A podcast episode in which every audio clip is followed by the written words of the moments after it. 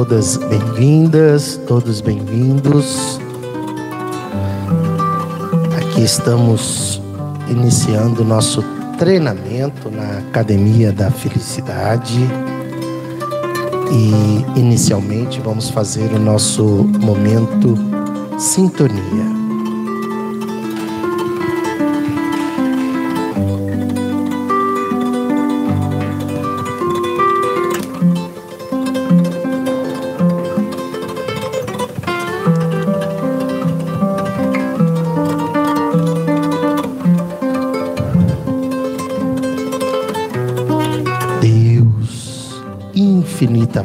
Justo e bom, provedor de tudo para todas e todos, fonte do fluxo venturoso do amor absoluto. Jesus, nosso guia e modelo para a felicidade pessoal e social. Bons espíritos, ministros do Onipotente junto a cada um de nós, realizadores da vontade e dos desígnios divinos junto a cada um de nós, nossos anjos guardiães, mentores espirituais do Geol que nos acompanham nessa jornada junto ao Grupo Espírita Orvalho de Luz há 40 anos aqui no centro. Aqui estamos iniciando o nosso treinamento da Academia da Felicidade. O propósito desse treinamento é despertar em nós a oportunidade que temos para gerarmos felicidade todo dia. Isso é possível e para isso que estamos aqui nesse estágio na terra para desenvolvermos as nossas habilidades espirituais, mentais, emocionais, comportamentais, intelectuais.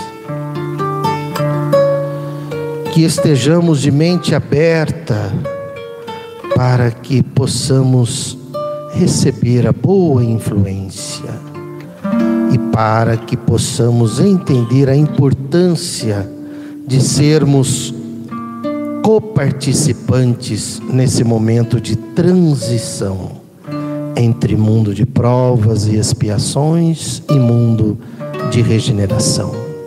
Na condição de espíritas progressistas, que tenhamos cada vez mais consciência de classe, para que a justiça social se faça e o bem comum se espalhe sobre todo o planeta Terra. E que cada vez mais um número maior de pessoas também se transforme na mentalidade progressista para que essa transição ocorra da melhor forma possível. Gratidão.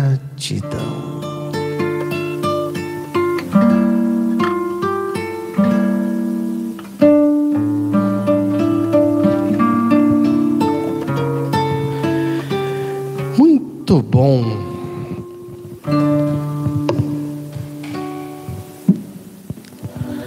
Estamos transmitindo pelo YouTube, canal Geol Rio Preto, e pelo Facebook, para que a gente possa atingir cada vez mais um número maior de pessoas. Aqui estamos na Academia da Felicidade e o nosso propósito é treinar as nossas habilidades para que sejamos, sejamos donos da felicidade. A felicidade é uma emoção, uma sensação gerada pelo sentimento amor, né? Quando a gente ama, a gente gera felicidade, né? Então, tudo deve começar do alto amor, né? Através do alto amar-se, né?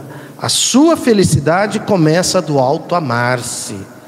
É, não tem como você gerar felicidade sem você se sem você se gostar, se valorizar, se priorizar. É impossível você ser feliz se você não se valoriza, não se gosta, não se ama. Para isso a gente necessita também se desfazer de alguns fatores geradores de infelicidade, né? Quando a gente fica se cobrando na voz mental, quando a gente fica se culpando, quando a gente fica falando coisas negativas a nosso respeito. E por quê? Porque também a, o, o, a voz mental ela gera um, um padrão mental, um padrão espiritual. Então, de acordo com a nossa conversa aqui na voz mental, no chamado diálogo interno, né, a gente gera uma, um, um, uma aura ao nosso redor da nossa mentalidade, da nossa espiritualidade, das nossas emoções. E isso também faz com que, é, é, com que venhamos a entrar em sintonia com espíritos que também estejam é, que estejam que tenham também aquela mesma mentalidade, né? Então a gente sempre deve assim é, refletir sobre o que é que eu estou pensando, né? Como é que eu estou pensando? Porque de acordo com o seu pensamento, não é tô, a gente não está falando aqui de pensamento positivo, entende? Porque também se questiona muito essa questão de pensamento positivo. O que vale é a emoção. O que é que você sente? Porque não adianta eu ficar ali, né? Não, eu vou conseguir, eu vou conseguir, eu vou conseguir. Se você, olá, sejam bem revindos. Que bom, bom vê-los. Prazer nosso. Tá de volta. Alegria é nossa. Ficamos tempo ausente, mas Combinado. Tayane e Oscar. E então a nossa mentalidade, ela vai ela vai gerar uma espiritualidade, né? E essa espiritualidade vai, vai se irradiar aqui ao nosso redor, e aí você vai ter espíritos que vão estar te acompanhando em função da sua mentalidade, da sua espiritualidade é, da sua mentalidade, da, da, sua espiritualidade. Aí eu estava dizendo por que, que não é pensamento positivo. Porque eu posso ficar assim, né? Não, eu vou, eu vou conseguir, porque eu vou conseguir. A gente vê isso aí em treinamentos né, de empresas, em igrejas. Né? Tá, tá, bah, né? Mas na verdade o que conta não é necessariamente o que você pensa, mas o que você sente. O que você sente? Né? O, que irradia, o que irradia ao seu redor são as suas emoções. É o que você sente. E o que você sente vem do que você pensa. Entende? Então, você. E isso é muito interessante porque é, as pessoas eles falam assim, né? Nossa, é, estou sentindo uma coisa ruim, tal. Lógico, eu não, tô, não vou falar aqui de transtornos mentais, né? No dia a dia, no dia a dia. E no, para você mudar uma emoção é mudar o que você está pensando, né? Mudar o que você está pensando. Por quê? Porque o pensamento gera uma emoção equivalente. E, por exemplo, se você está. Uma das coisas que a gente deve treinar, e isso facilita muito a, o nosso, a, a passagem, passagem não, nosso estágio aqui na terra é alegria. Porque na alegria você facilita é, o seu caminho para a felicidade. Não aquela alegria de uma piada, por exemplo, né? que também é uma alegria, mas não essa alegria de viver, né? É uma empolgação, porque quando você se empolga, você produz energia, o entusiasmo, não euforia, né? Euforia é um transtorno, mas o entusiasmo, né? Quando você quando você vibra, quer dizer, isso aqui não precisa ser uma barra de ouro para eu vibrar, né?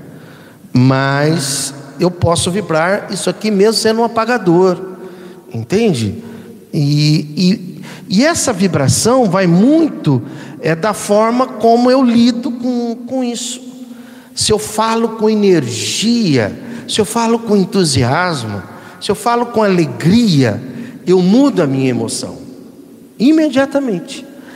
E isso é uma iniciativa, porque não é uma não é, não é algo normal no nosso dia a dia. O normal da gente é a gente refletir na nossa emoção o nosso estado físico. Então, se a pessoa está cansada, né? Ah, nossa, estou cansado. Ou se ela está desanimada, ah, estou desanimado. Então, o, o que é comum é refletir na emoção o nosso estado físico. Entende? E aí a gente tem, tem não, é melhor a gente escolher superar isso. Superar isso. Porque se você está cansado, né? Está cansado, né? dia, hoje, trabalhei um monte e tal, todo mundo aqui, né? Tal, né? Mas se você começa assim, bom, vamos lá, vamos falar com energia. Imediatamente a sua emoção muda. Né? A sua emoção muda nesse sentido. Agora, é, é necessário que a gente tenha essa iniciativa, né? porque é, a felicidade ela não, ela não é passiva. A felicidade é uma atitude proativa. Eu decido ser feliz. Por quê? Porque nós estamos no mundo de provas e expiações. Eh, a gente, como espírito, nós não somos né, espíritos, nós estamos abaixo da média. Não precisa se lembrar disso. Né? Às vezes a gente olha para o lado, fala assim: nossa, mas esse mundo está ruim. É, mas os outros estão olhando para a gente. né? Porque a gente tem mundo de provas, é, mundos primitivos, depois mundos de provas e expiações, depois mundo de regeneração, depois mundos felizes e mundos celestiais, onde a felicidade é completa. Nós estamos abaixo da média. Você vê, se a gente colocar um, dois, três, quatro, cinco, nós estamos no, no nível 2, começando, né? Umas sementes aí para o nível 3. Então é por isso que a gente vê muita barbaridade no nosso planeta. Porque ainda a maioria das pessoas são pessoas abaixo da média, inclusive nós. A, a, a nossa, o, o, o, nós temos ainda muitas más tendências. E as nossas más tendências começam de onde? Do egoísmo e do orgulho. Né? A gente ainda é muito individualista. Daí que vem o materialismo, vem o capitalismo. Por que, que existe ainda. Que, que o capitalismo ainda é, é, é muito forte no planeta Terra? Porque a maioria são individualistas. Né? A pessoa, e, e, e na individualidade, o que predomina é o ter sobre o ser. Né? A pessoa quer ter mais, não apenas ter mais, que é um direito nosso, por favor. Né? Vamos falar do socialismo da riqueza, vida digna para todo mundo, né? iPhone para todo mundo, quem quiser, lógico também. Ninguém é obrigado a nada, né? Mas não é socialismo da pobreza, é socialismo da vida digna. E, e na vida, e, então, na vida digna, a pessoa quer ter, mas ela quer que o outro tenha também. Você vê, nós estamos num momento de frio, né? É, eu tenho certeza que na hora que você deita, você, você ainda mais quando chove, né? A gente pensa que em Rio Preto tem cadastrado, que eu me lembro da última vez, 833 pessoas em situação de rua, mas na prática é muito mais de mil. Então tem gente, imagina, que está deitado ali e vai, vai passar frio, né? Vai passar frio, né? Eu vi um dado, é, a Universidade Federal de Minas Gerais, a, a, o estudo que eles fizeram são 200 mil que, é, cadastradas, né? pessoas em situação de rua. Né? Só em São Paulo parece que são 50 mil, alguma coisa assim, né? Mas enfim, é horrível isso. Isso é uma tragédia. Uma pessoa já é horrível. Uma pessoa. Uma vez uma pessoa me perguntou, né? e esse cabelão aí, você vai deixar crescer até quando? Eu falo, cara, o dia que em Rio Preto não tiver ninguém em situação de rua, eu vou rapar a cabeça. Quer dizer, né? Ainda, infelizmente, vai demorar um pouco. Quer dizer, um, é o que a Márcia disse, uma pessoa. Sabe por que, que é uma pessoa? Porque se a gente falar assim, ah, tem uma pessoa em Rio Preto em estação de rua. Não tem, tem mais de mil. Mas só tem uma pessoa. Mas se fosse o meu filho, seria muito triste. Se fosse seu filho, seria, se fosse o seu, se fosse seu pai, se fosse seu filho. Entende isso? E é assim que. Quando Kardec nos convida, naquele, naquele texto, fraternidade, igualdade e liberdade, né? Que ele propõe primeiro a fraternidade para diminuir a desigualdade aumentar a igualdade e com isso aumentar a liberdade, é essa a proposta que ele faz e é, é essa revolução que a gente quer provocar, né? Porque Kardec nos convida à luta de ideias. Então, além da luta de classes que acontece todo dia, né, que Marx é, estudou muito bem sobre isso, é, a luta também de ideias. Por exemplo, consciência de classe é uma coisa que a gente necessita despertar nas pessoas. Não adianta a gente falar de, de uma vida mais digna para todos, fraternidade para todos. Ele, ele não, se a pessoa não tem noção da, da, se ela não tem consciência de classe, ela não vai entender que é possível. É possível, cara. É possível a gente mudar isso. Né? Aliás, Kardec nos convida para isso. Ele termina nesse capítulo Liberdade, Igualdade e Fraternidade, que está no Obras Póstumas. Ele termina dizendo: cabe a cada um, cabe a cada um, vocês progressistas. Ele está falando de quem? Está falando de nós. Está convocando acelerar o processo de duas formas. Uma forma através do estudo, que é o que a gente faz, e divulgar pelos meios possíveis. Ele usa esse termo, inclusive, meios. Porque na época de Kardec, que meio que ele tinha? Ele tinha livro e revista.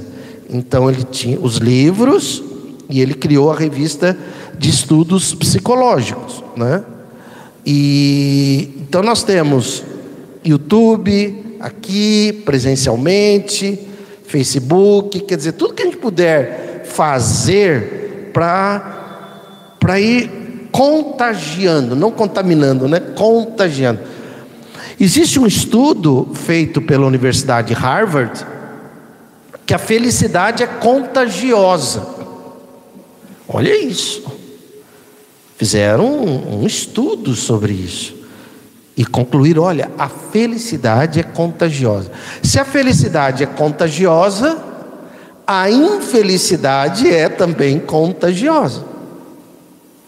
E aí cabe a cada um de nós, né, também é, aplicar o vigiar e orar para verificar o meio, quais são as pessoas com quem você anda convivendo, né? Porque a gente tem ambientes que a gente convive, seja em casa, na família, na vizinhança, no trabalho, na rua.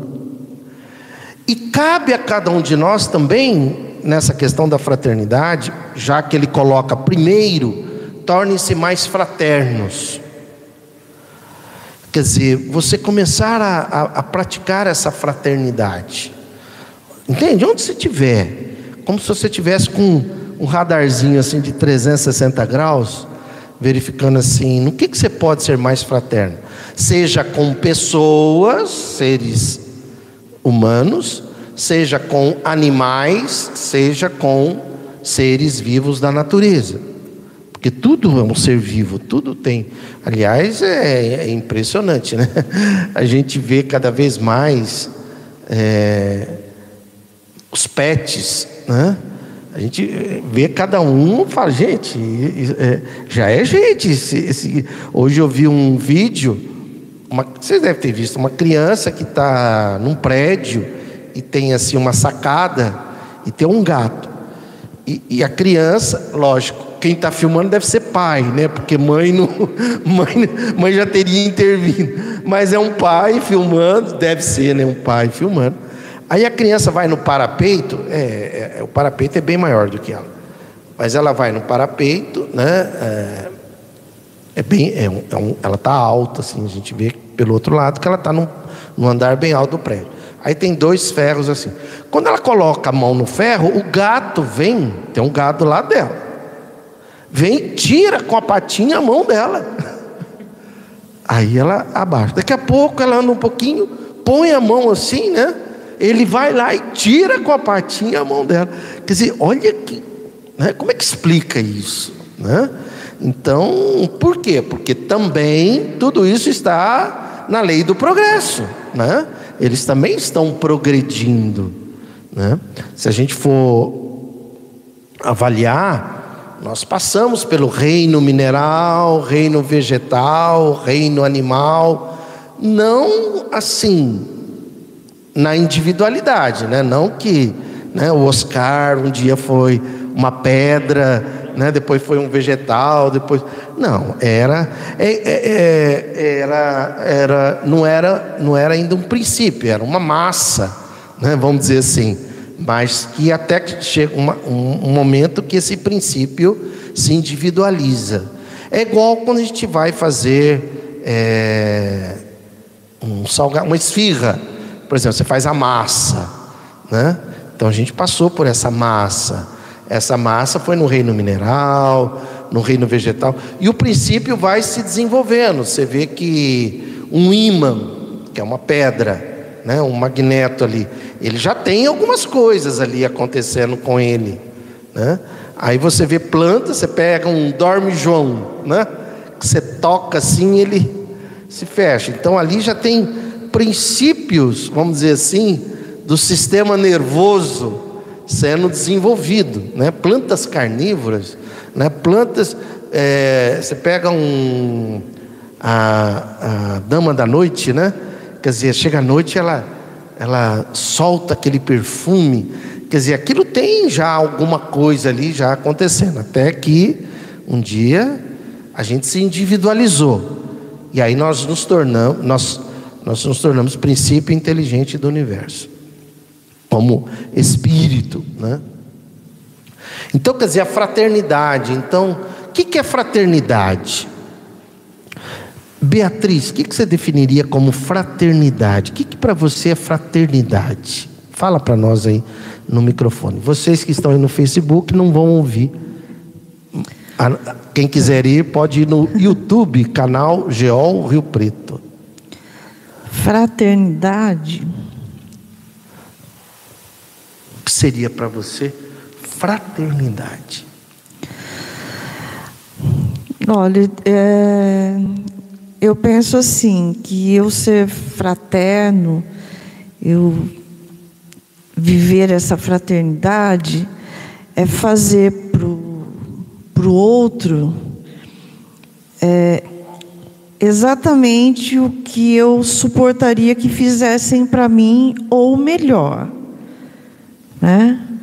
E nunca uma coisa assim que, não, eu não quero que façam isso para mim, então, se eu sou fraterna com o meu irmão, com o meu vizinho, com o meu parente, é, eu não posso fazer nada para ele que eu não gostaria que fosse que alguém fizesse comigo. Eu penso assim. Perfeito. Tayane, o que é fraternidade para você? Estamos na Academia da Felicidade, né? Então a gente é, eu acho que é mais ou menos relativamente igual à empatia. A empatia, eu acho que é a, a empatia no seu mais puro, assim. Você é, entender que às vezes não que não que você seja igual a outra pessoa, porque às vezes a gente não, não vive as mesmas realidades, mas é, se colocar no lugar, conseguir se colocar no lugar dela, ao ponto de você entender que a sua realidade não é igual à dela, mas que você pode fazer coisas para que ajude a realidade dela também. Perfeito. Ótimo. Oscar, o que é fraternidade para você? A fraternidade é, é você fazer, estar disponível para fazer para o próximo, ajudá-lo no que ele precisar, você enxergar a necessidade de alguém e poder intervir, se sentir bem com isso, né? ter é, igualdade como ser humano, ver as pessoas como iguais a você, não ser superior a ninguém, humildade. E estar tá sempre disponível para ajudar, ajudar a, as pessoas que precisam, aqueles que todo momento, né, a gente tem alguém próximo da gente está precisando de alguma coisa, tá sempre proativo a isso. Perfeito, Fernanda que, que é fraternidade para você? Ah, eu, quando vê, a palavra fraternidade me remete a fraterno mesmo, né? Como é um amor de irmãos. Então, é, se seria mais ou menos isso, né? Você ter cada todo mundo ter um pelo próximo, né? Um amor como se fosse de irmão. Então, o que eu quero para o meu irmão, o que eu quero para mim. Então, para mim, me remete a isso. Perfeito, excelente. É, fraternidade, é, tudo isso, né? É, Márcia, quer comentar para nós? O que é fraternidade para você? Fraternidade é um sentimento que eu tenho de enxergar no outro como se fosse um fosse eu, como se fosse o irmão. E aí, por isso que vem de frater, né? E, e aí eu não vou fazer para o outro algo que eu não queira para mim. Isso, excelente. É, fraternidade é tudo isso, né? É tudo isso. Então, primeira coisa, a gente necessita olhar para o outro, porque a gente tende a não olhar. Né? A gente está com pressa, ah, né? não estou né? afim né, de fazer nada, estou com pressa, etc. e tal. Só que a gente se esquece que o tempo vai passando e a gente não desenvolve essa habilidade da noite para o dia. É um treino, é uma prática. Então, primeira coisa, olhar, enxergar, enxergar pessoas, situações, animais, plantas, enxergar, né? Um dia desses, a Márcia, nós estávamos num lugar, ela, e aí ela foi comprar umas flores e tinham três rosas lá, não era isso? Né? Três roseiras. Três plantinhas de roseira. E ela comprou, eu vou usar o termo, que é o termo mais adequado. Ela comprou a mais feinha. A que estava assim, murchinha, tudo. E aí? Não, mas olha aquela lá, né, tal. Ela falou, não, essa aqui ninguém vai querer. É, na verdade, eu passei por ela, ela estava com a sensação, eu tive a sensação que alguém pegou e, e pôs de volta, porque ela não estava no setor. Ah, tá. Ela estava no meio de outras coisas. Ela lá. foi rejeitada. Ela foi rejeitada. e aí eu passei, e quando eu vi, eu falei assim, nossa, uma, um, deixaram uma, uma roseira aqui, né? E aí eu vi umas lindas ali, né? Aí eu falei, não, eu vou levar aquela ali, porque eu tenho isso com planta. Eu tenho isso com planta. Quando eu olho para uma planta, eu não tenho coragem de, de pegar e, e, depois devolver. Né? Porque eu, são, eu não sei se a planta é senciente. Os animais eu sei que são. É, eles sentem. Eles sentem, existem né? cada vez mais é, aí estudos. Os animais eu sei que são sencientes, né? eles não, não são conscientes, eles são sencientes. Mas a planta eu tenho essa sensação, é uma, uma questão minha, era até legal pesquisar isso. E aí eu falei, não, não vou devolver ela não, vou pegar ela mesmo. E você vê o que é informação. A partir de agora, nunca mais você vai olhar do mesmo jeito para as flores. Entende? Porque talvez você nunca tinha pensado nisso. Eu nunca tinha pensado nisso. Eu, eu gosto de comprar girassol. Eu chego lá, eu compro o, o mais bonito né? Ela foi, comprou aquela, né? Quer dizer, isso é fraternidade, entende? E, e é, é, essa é a proposta.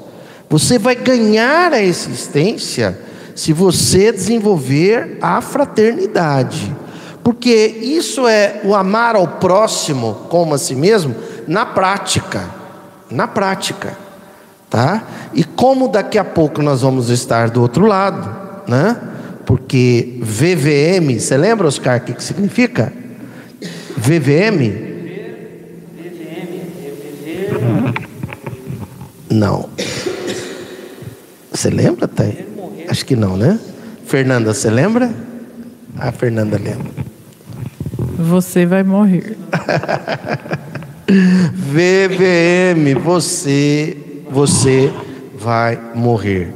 O que, que significa isso? é fé raciocinada. Cara, a única certeza que vai te acontecer a cada um de nós é você vai morrer, seu físico vai morrer.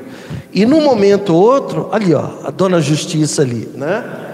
E, na, e, e um segundo após, que já é muito tempo, na verdade nem é um segundo, é um instante após, você vai ser o quanto você amou aqui na terra. Entende? É isso que Jesus queria dizer, né? O brilhe a vossa luz. Jesus parte de dois, duas premissas. Primeiro, que você é luz, que você tem uma luz aí, né? Porque ele fala da vossa luz, da vossa luz, da vossa, e brilhe. A segunda premissa é o potencial que você tem de brilhar. Aliás, a gente poderia falar numa terceira, né? que quem vai brilhar a sua luz, Tayane, é você. Não é o seu pai que vai brilhar a sua luz. Entende isso, né? Por quê? Porque somos seres individuais. Nós somos interdependentes, mas e individuais no progresso espiritual. Então a fraternidade começa você enxergar, você começar a enxergar ao seu redor, enxergar pessoas, animais, ser, é, vegetais, natureza e observar a situação. Às vezes você vai olhar para uma pessoa, puxa, é, é, lógico, né? Cada caso é um caso e é você que vai sentir isso ou não. Mas às vezes você vai olhar para uma pessoa, às vezes pode ser que aquela pessoa, eu vou exagerar, né? Mas esteja pensando em suicídio. Muitas pessoas já passaram por nós, não estou falando no sentido profissional lá dentro do consultório de psiquiatria, estou falando no dia a dia, né? né? É, com ideação suicida, ou antes de ideação, pensamentos suicidas, né? de querer morrer. Mas a pessoa não quer ainda se matar, mas ela, ela sentiria um alívio, né? Nossa, se eu morresse seria um alívio. Então ela já tem pensamentos de morte. Ainda não tem. E às vezes, numa hora dessa, né? Um. Não um sorriso assim, porque fica parecendo assim, mas às vezes uma pergunta, entende? É, moço, moço, sabe informar onde é que fica? Ah, sabe por quê? Porque, né? Quer dizer, você acaba ali puxando uma conversa, tomando a iniciativa junto àquela pessoa. Diga. Ou às vezes um tratamento que a gente faz com a pessoa no sentido de falar bom dia, né? Isso. Entende? Ou um elogio que a gente faça para algum trabalho que ela esteja fazendo. Isso, isso. Né? Colocando a pessoa para cima onde você estiver. Isso. Né? Tô, olha, 90% das pessoas ao seu redor estão infelizes. Por que, que elas estão infelizes? Às vezes elas nem, às vezes elas nem se dão conta disso. Porque o sistema é materialista capitalista. Então, como que ela vai se sentir feliz se ela não tem recursos materiais, ou se ela tem ou tem muito, e se esse for só o único foco da vida dela, isso não vai gerar felicidade. Entende? Por quê? Porque a felicidade é uma sensação que vem do amar. Amar é verbo. Por isso que Jesus falou: amar ao próximo como a si mesmo. Quer dizer, amar é verbo. Hã?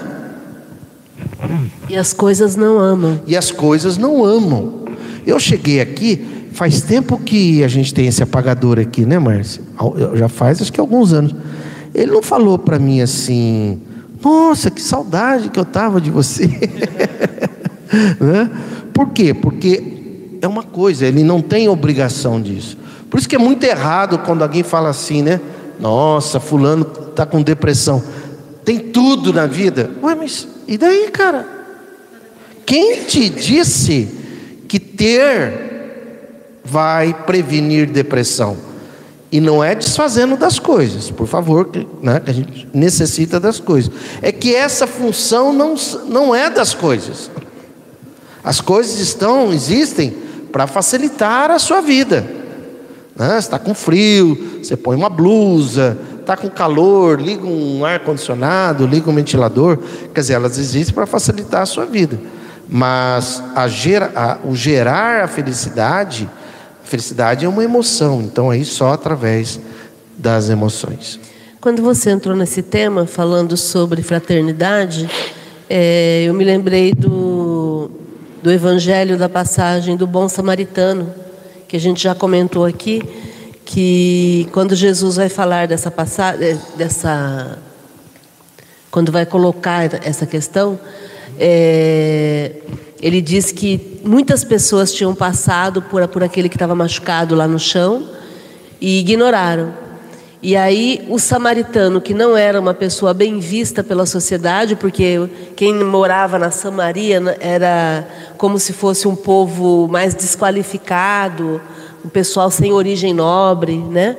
Então o samaritano, que era alguém que eles nunca esperariam que tivesse essa bondade, ele parou, ele socorreu, ele desceu do cavalo, ele colocou a pessoa no cavalo dele, porque naquela época era o meio de transporte. Ele foi a pé, levou até a hospedaria, pagou para deixar a pessoa lá, pagou para cuidarem dos ferimentos e disse que ele estava indo a negócios e que na volta ele voltaria e verificaria como é que estava a pessoa. Quer dizer, vai ter comprometimento assim lá longe, né? Pois é. Porque aquilo que você falou, às vezes a gente passa o dia e não, e não para, e não percebe, e não prioriza esse tipo de ação, né? Tanto que ele é chamado de o bom samaritano, né? Já que havia um predisposto que eles não eram bons, né? Ah, é? Tá, só um minutinho. Então, a fraternidade é olhe ao seu redor é, não é para ser aquela pessoa, sabe? Não é para é, boazinha, tal, é, ajudar todo mundo. Não, não é isso, cara, porque Jesus não fez isso. Ele ia caminhando. Jesus, você imagina, dois mil anos atrás, Jesus andando na rua, tanto de gente doente, o tanto de gente com problemas, o tanto de gente passando fome, o tanto de é, é, leproso, tinha de tudo, paralítico, né, cego, surdo, mudo, tinha várias. E ele, quer dizer, se, se fosse uma pessoa, se fosse uma pessoa, é, como é que eu chamaria? É, essa é, aquela pessoa assim, nossa, eu não posso nem ver, que eu fico, como é que tem um nome? Hã? É, mas tem um outro nome. Hã? É, mas tem um outro nome que eu que eu que eu tô querendo buscar aqui. É, é, me, não, não é bem melindrosa. É, é, sabe aquela pessoa, ai, eu não posso. Fragilizada, que aí quer ajudar todo mundo. Não, não, não, para, para, para. Não é isso. Não é isso. Você está você tá seguindo o seu caminho. Nosso guia e modelo para a felicidade pessoal e social é Jesus. Jesus ia caminhando. Alguns ele socorria, alguns, por algum motivo e critérios dele, mas é para mostrar que não é assim, é, é, nossa, é, é, sabe, é essas pessoas hipersensíveis, né, com, não é isso. Nós queremos uma pessoa consciente, que você tenha consciência espiritual, emocional, de classe, ecológica, e de repente você está passando assim, peraí, eu posso ser útil ali. Então, primeira coisa é enxergar, né? sejam pessoas, animais ou, ou seres vivos, inclusive água, né? rios, sarjeta, né? Às vezes estou caminhando assim, quer dizer, tem uma coisa que está na calçada, alguém pode tropeçar, ou enfim, de repente você, se não puder recolher, empurrar até no cantinho ali para. São coisas pequenas. Onde você for fazendo, é como se você estivesse iluminando o trajeto ao seu redor. Por quê? Então, primeira coisa é enxergar. Diga. É andar como se você fosse dono do lugar. Oi? Andar como se você fosse dono daquele lugar. É, se você fosse dono, cuidar, você cuidar, né? Cuidar como se fosse seu. É, porque isso. é. E é, né? E é. Isso. Amar. É o, é o, tem o conceito da, do trânsito que é imprudência, imperícia e negligência, né? Então, é não ser imprudente para quando você ser bondoso, mas não ser imprudente. Isso. Não ser negligente para não correr risco desnecessário, né? E procurar, para não, não, não ter imperícia, é procurar entender o que, que você tem fazer que fazer. certo, né? Fazer, fazer o, o correto para aquela fazer o correto situação. Ali. Entende? Então, olhe ao seu redor. Isso vai mudar a sua vida, sabe por quê? Primeiro, Porque a espiritualidade, se você tem ali do seu lado um espírito infeliz, que o pessoal costuma chamar de obsessor, ele não vai aguentar ficar ali ao seu redor, porque ele não está nessa vibe. E ao mesmo tempo você vai estar em outra sintonia. E pode até ser também que você desperte um espírito infeliz que de repente aprenda com você a sua iniciativa de mudar o mundo, né? Porque se você faz uma coisa ali que a princípio pode parecer pequena, você, você mudou o mundo. Você mudou o mundo. O mundo já ficou um pouquinho melhor com aquela sua atitude. Então, primeira coisa é enxergar. Segunda coisa é detectar ao seu redor sofrimento. Onde está tendo sofrimento? Entende? Onde estiver sofrimento é onde você pode onde você pode intervir, né? Ou risco de um sofrimento. Onde o que está tendo de sofrimento ali? Você está passando e a Márcia enxergou aquela roseira né, que estava ali abandonada, um sentimento de abandono. Quer dizer, na empatia, ela entrou em sintonia e, e aliás, como é que está a Roseira? Está bem? O gato gostou. ah, o gato gostou, né? A Márcia cuida das plantas, aí tem a UTI, tem berçário, tem recuperação já em recuperação. Legal. Entende isso? Então onde está tendo sofrimento? E por favor, às vezes, às vezes vai ser o dinheiro que você vai dar. Entende? Né? Às vezes vai ser dinheiro, dependendo da situação e, né? Às vezes é uma situação de dinheiro que você vai dar ali, porque depende do momento, da situação. E espero para que você ganhe a existência quando eu falar você, eu estou falando para mim também. É porque você é uma questão apenas pedagógica. Que você não seja uma pessoa avarenta. Porque o avarento perde a existência. A avareza é uma forma de materialismo. Né? Aquela pessoa que segura, segura, ela é avarenta. E quando a gente falar em dinheiro, entende? É, é o que for possível e, se possível, um pouquinho a mais do que você acha que é possível. Porque a gente tende a, né, a dar um mínimo, aí sai dali, vai num lugar e gasta 10, 20 vezes mais. Quer dizer, você está lidando com pessoas. Então, cada um é uma situação. Às vezes é um abraço, às vezes é um sorriso, né? às vezes é uma pergunta, alguma coisa. Às vezes é, é se posicionar ali numa situação que esteja acontecendo, né?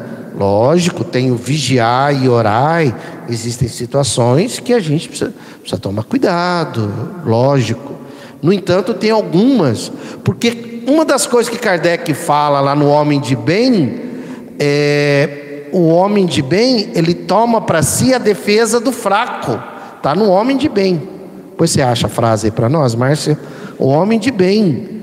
E, e quantas pessoas ao nosso redor, às vezes é uma situação que a pessoa está sendo vítima do racismo, às vezes é uma mulher que está sendo vítima do machismo. Eu me lembro que uma vez eu e a Márcia, nós estávamos andando aqui numa avenida e né, tinha uma pessoa acompanhando uma moça, né, Márcia? Lembra? De moto, né? Ela estava, a moto estava indo devagar e a moça caminhando. Aí a gente voltou, né? É, nós ficamos acompanhando. Mas teve uma que nós perguntamos, estava tudo bem, lembra? Né? Teve uma que nós. Uma outra situação. É, a gente acompanhou a moto, quer dizer, aquela pessoa, não sei, né? Alguma coisa. Às vezes não era nada, né? Às vezes era o irmão da moça que estava acompanhando ela, sei lá o quê, né? Mas às vezes poderia não ser Quer dizer, se aquela pessoa fosse fazer alguma coisa, eu acho que ela pensou duas vezes. Isso também pode acontecer, né? Você proteger um possível eu vou usar um termo muito forte aqui, um absurdo, mas um possível criminoso de um crime. A gente nós o protegemos. De repente ele desistiu do crime, por favor, estou exagerando aqui, né? E para ele foi bom, né? Ele foi para casa, puxa. Ainda bem que eu não fiz o que eu estava querendo fazer, né? A gente nós o protegemos do crime e protegemos de, de alguém que se sentiu mais forte. E teve uma situação, né, Márcia, que a gente perguntou para a moça: moça, tá tudo bem? né? A gente perguntou, é, porque às vezes a gente está no carro, eu e ela, e a gente fala: olha, estou aqui com a minha esposa, só queria saber se está tudo bem com você, tal, precisa de alguma coisa. É isso. Porque se a gente for lá nos mundos regeneradores, que está também no Evangelho, os Espíritos falam que nos planetas, porque fala mundo, né? São planetas que já estão no nível de regeneração, a regeneração já está implantada. Vocês se lembram que tem uma. O Espírito fala assim: que os, os, os, os, os habitantes do mundo de regeneração tem na testa a palavra, você lembra? Amor. Já imaginou isso, né? Já imaginou isso? E como é que a gente. E aí é a mentalidade, né? É a mentalidade. A mentalidade vai ser de amar todo mundo o tempo é a... todo onde estiver. Então, vai certo. nortear a vida da pessoa, né? Você achou o trecho? Ei, o homem de bem, o que, que você quer que ache? Toma a defesa do. É, então, primeira coisa é enxergar. Segunda coisa, detectar onde existe sofrimento. E se não tiver sofrimento, você também pode fazer alguma coisa, né? E o terceiro ponto é fazer, porque tem duas coisas. Não faça pelo outro o que você não queira que faça, que faça, façam por você. Esse é o primeiro. Agora tem o segundo. Faça pelo outro o que você gostaria que fizesse por você. Porque o não faça pelo outro o que você gostaria que não fizesse por você, pode ser um pouco né, de acomodação. que os Espíritos falam isso, não basta apenas não fazer o mal. Porque tem o mal que surge pelo bem que a gente não faz. Ah, tá. Nossa, agora você achou na, na linha. Bicho, perfeito. Olha, está aqui no Evangelho, esse livro socialista, né, que prega a consciência social por um mundo feliz, é no capítulo 17, Homem de Bem. Olha o que, olha, olha que trecho. É. Ó, quem quiser acompanhar, capítulo 17, item 3, é, quarto parágrafo ali. É, um parágrafo, segundo, terceiro, quarto, quinto parágrafo. Cap, capítulo 17, item 3, quarto parágrafo. Aparecendo na Bíblia aqui, né? Oh, meu amor, ué, que isso? Não, por favor, na sintonia aí. Olha o que Kardec diz. Possuído do sentimento de caridade e de amor ao próximo, faz o bem pelo bem sem esperar paga alguma. Retribui o mal com o bem isso que eu falei, ó. Toma defesa do fraco contra o forte. E sacrifica sempre seus interesses à justiça. Entende? Nós, como socialistas, a base do socialismo é a justiça social. Nós queremos a justiça. Porque se não há justiça, não há amor. E ele fala aqui, olha, toma a defesa do fraco contra o forte. Quem são os fracos ao nosso redor? São as minorias. São as minorias, são os que sofrem preconceito, né? São as mulheres, são os idosos. Mulher não é minoria. É, não é minoria. Mas né? é, é tratada como minoria. É tratada como minoria, né? Os idosos são os nossos irmãos pretos, né? Pardos e, né? São os nossos irmãos de orientação sexual diferente, por exemplo, eu sou heterossexual, estou heterossexual, né? Os homossexuais, bissexuais, pansexuais, assexuais, né? enfim. Hã? São os trans, as pessoas trans, né? aquelas que a religião, principalmente, dogmática, por algum motivo, que nós não vamos entrar aqui no detalhe, disse que Deus, essas pessoas não fazem parte da tal da família tradicional, que é uma coisa horrível. Religião é uma criação humana, por favor. Por isso que Espiritismo não é religião. Religião é uma criação humana. Espiritismo é uma ciência que trata da natureza, origem e destino dos espíritos e sua relação com o mundo corporal. Nós estamos falando disso agora aqui. A relação com o mundo corporal. Né? Então, então quem que são os fracos? O pobre, uma pessoa que esteja pobre não, uma pessoa que esteja em, em situação de pobreza. Uma vez, uma situação, eu não vou contar a situação, mas enfim, uma vez nós estávamos juntos, inclusive eu e a Márcia. É, nós acolhemos uma pessoa em situação de rua que ele, tá, ele estava com um chinelo né, todo destruído. E eu ofereci para ele, foi ali no Beto Calçados, acho que foi, né, Márcia?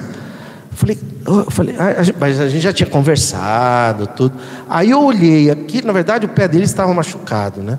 Aí ele mostrou por que estava machucado. Porque embaixo era um cro croque, chama croque? Croque, sabe o que é um croque, né? Croques. Hã? É. Aí ele mostrou, não tinha nada embaixo. Só tinha a carcaça o esqueleto, né? Falei, ô oh, campeão, vamos ali, vamos ali, né? A gente vai, vamos ver um, um novo ali. Aí nós fomos caminhando, porque a gente estava conversando, conversando, conversando. Quando chegou na porta, eu fui entrando, ele parou. Falei, vem. Não, é, eles não deixam eu entrar. Ah, você vem falar isso para mim? Aí eu abracei ele. Falei, você é meu amigo, você está aqui na condição de meu amigo, vamos. Aí entramos, né? Aí lógico, o pessoal começa a olhar, né? Porque ele estava, né, infelizmente, né, com uma roupa, é, uma roupa de uma pessoa em situação de rua. Aí sentamos, tal, não sei o que, não sei o que, lá para escolher, fala, cara, escolhe aí o que, que você quer, tal. Enfim, né? não vou contar o, o restante da história, que foi muito legal depois. Mas, por quê? Toma. Em, é, como é que está lá? É, toma a defesa do fraco contra o forte. Então, se eu sou hétero, eu é que vou defender os homossexuais, os transexuais. Se eu sou cisgênero, os transexuais. Se eu sou branco, eu, eu é, não é aquela história não ser racista apenas, ser antirracista. Eu é que vou agir ali, entende? Isso chama-se fraternidade. É essa revolução que Kardec nos convida, né? E, e aí ele diz, né? O homem de bem é bom humano e benevolente para com todos. Hoje a gente acrescentaria, né? Todas, todos e todes, né? Para com todos os seres humanos. A gente diria mais do que isso ainda, para com a natureza, para com os animais. É que naquela época não tinha consciência, 1864, não tinha consciência que nós temos hoje, né? sem distinção de raças, nem de crenças, porque em todos os homens vê irmãos seus.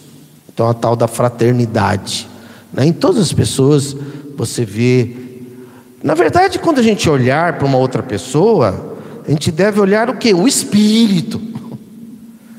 Porque se você olhar a roupa, olhar a cor da pele, olhar a condição social, e isso definir dentro de você alguma coisa que venha te aproximar ou te distanciar, lógico, a gente bate o olho, é, julgar, mas não condenar, né? É lógico, a gente olha a roupa da pessoa, está suja, está limpa, é, é óbvio, mas não condenar. Por quê? Porque ali existe um espírito. Então, se você se aproxima ou distancia de alguém em função da, da roupa ou da cor da pele, você é materialista e vai perder a existência. E vai perder a existência. Entende isso? E como é que a gente qual é a chance da gente acertar? Quando você olhar e ver que ali é um espírito, não importa a roupa, a cor da pele, orientação sexual, o gênero, né? a, a, a nacionalidade, não importa nada. Né? Isso que você falou é fazer juízo de valor. Acho que é um termo do, do, do, do, direito, né? Juízo de valor é quando você analisa e tem uma opinião sobre aquilo. Sim. Agora, condenar é. ou, ou, usar do preconceito aí é, é uma ação é, negativa. Juízo de valor a gente vai fazer sempre. Por favor. Porque, porque vai pessoas... desenvolvendo o nosso é, bom senso, o nosso senso de viver, né? E outra coisa, Luraí, desde criança eu ouço histórias de Jesus que se apresenta na forma de um mendigo, na forma de um morador em situação de rua, na forma de uma criança. É, desde criança a gente ouve histórias assim, é. né? É, por quê? Exatamente para nos sensibilizar, porque tudo isso é passageiro. A pessoa está suja, mas se ela tiver condição de tomar um banho, ela vai ficar limpa. Sim. Ela está com uma roupa ruim, estragada, mas se ela receber uma roupa, ela vai ficar apresentável. Sim. Então são coisas. Ela, ela é um, um, uma, um homossexual ou um heterossexual. Ela mas está, ela, né? Mas ela é um ser humano. Isso. Né? Então nada disso vai modificar o que ela é. Perfeito. Então veja, perfeito, exatamente. É esse olhar né? Esse olhar.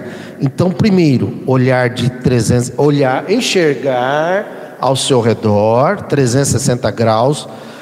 Você vai começar a enxergar muita coisa. Você vai começar a enxergar muita coisa ao seu redor, né?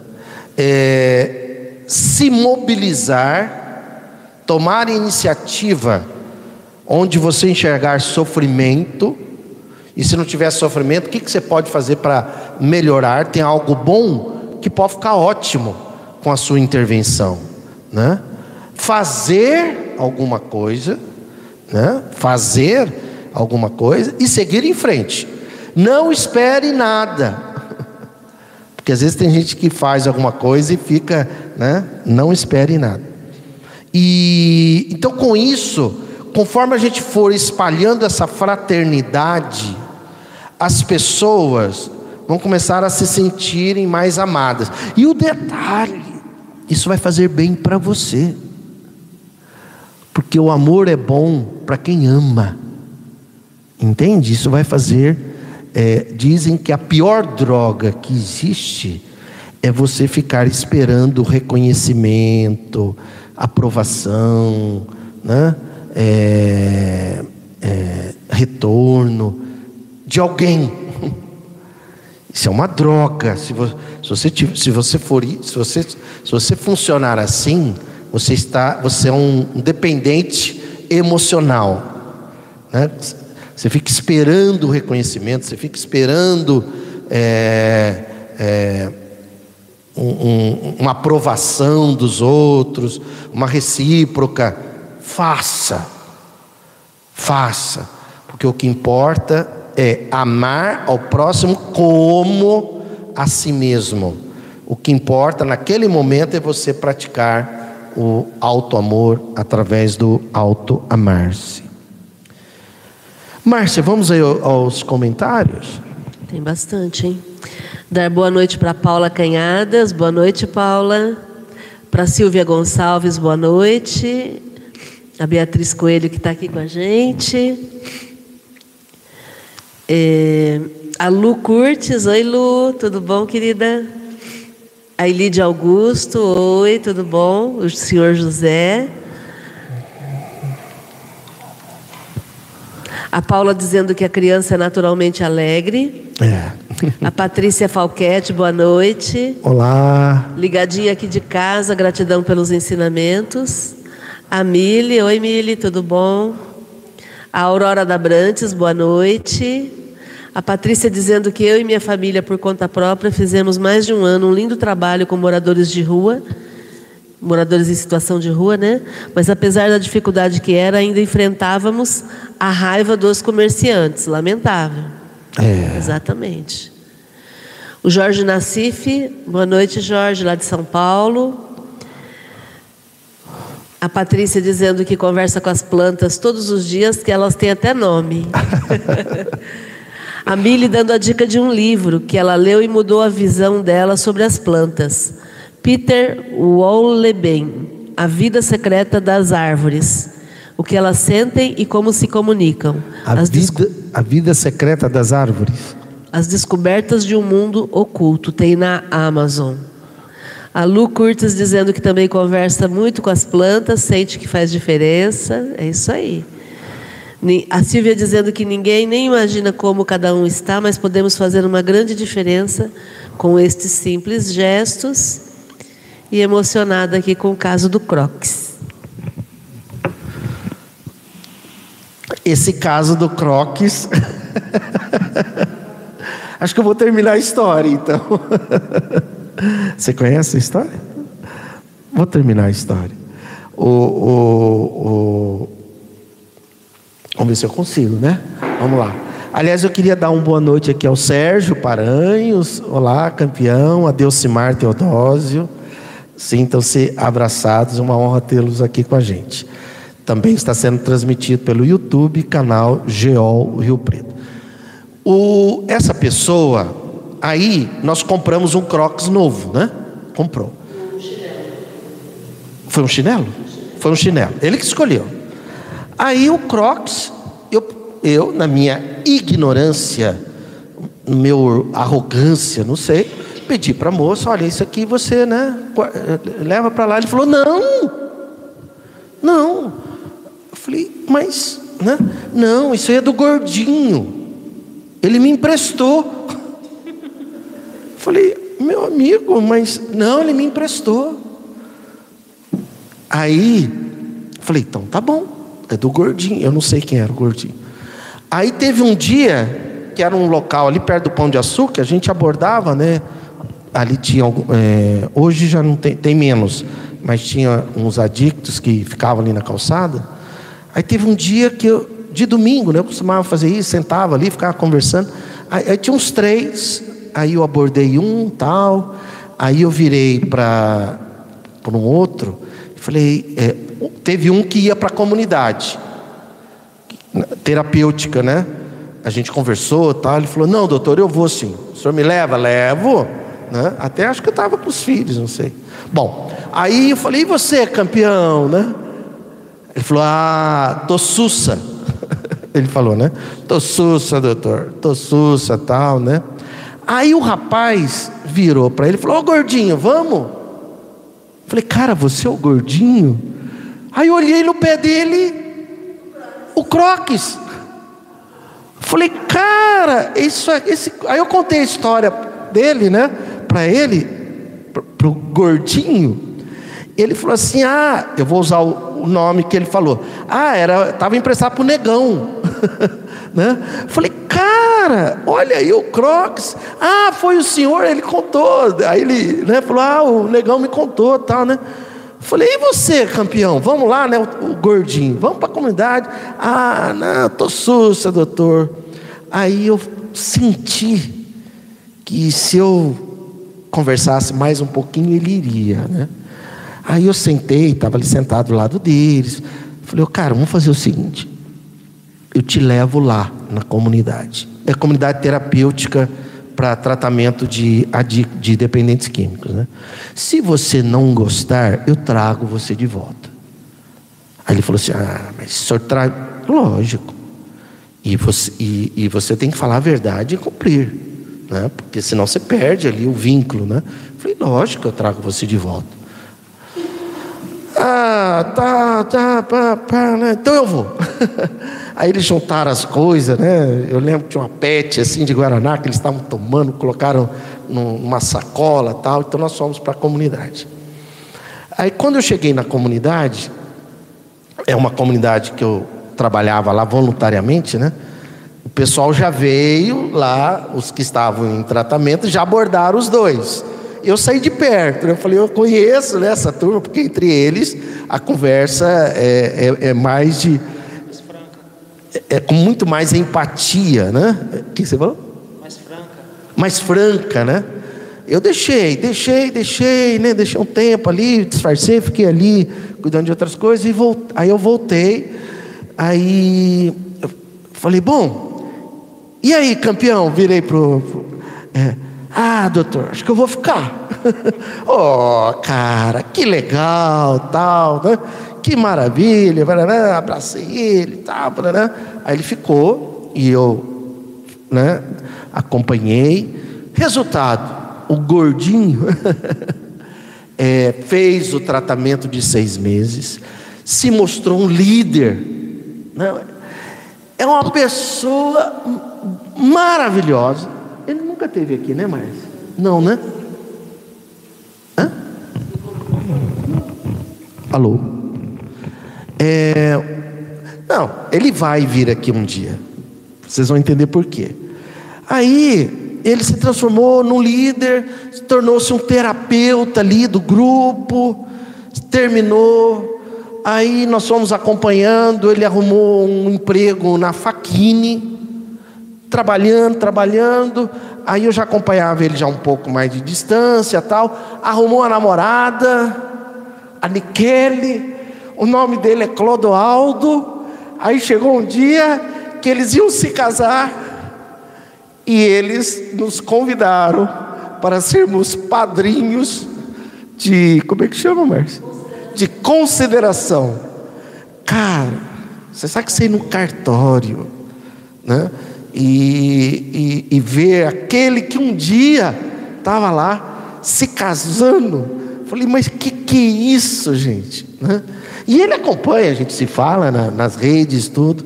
Ele nunca teve aqui, mas eu vou, vou, vou um dia convidá-lo para vir aqui. Entende o que, que é isso? Quer dizer, entende? Quer dizer, uma bobagem de sentar e conversar com uma pessoa. Hoje é um casal maravilhoso e. Aí, ó. Olha ele aí no, no dia do casamento, ó. Ele e a Nikele. Né? Daqui, Márcia. Daqui. Não tira da foto, não, por favor. Aí, ó. Vocês que estão aí, esse aqui foi no dia do casamento, o Clodoaldo e a Nikele né? o, o tal do gordinho, uma pessoa maravilhosa. Vai lá e mostra assim na frente do, da câmera, só o pessoal ver lá. Não, ele vai vir aqui um dia. Vocês vão ver que.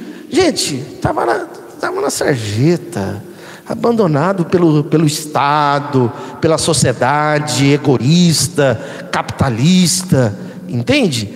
E lógico, né? Era adicto de, de crack. Por quê? Porque é o que eles têm. E é aquela história, né? Muitas vezes é o que eles têm até para sobreviver no, no dia a dia, né?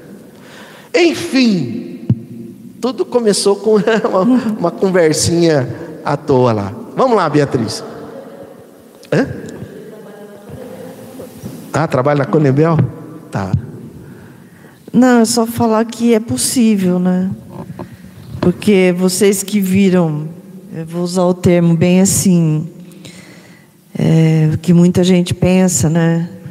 Ah, é um lixo lá que está na rua. Exatamente. Né? Ah, não tem jeito. Eles nem querem, né? Eles gostam, vive drogado, É. né? Eles querem continuar ali. Não adianta a gente querer se esforçar, né? E então é possível, né?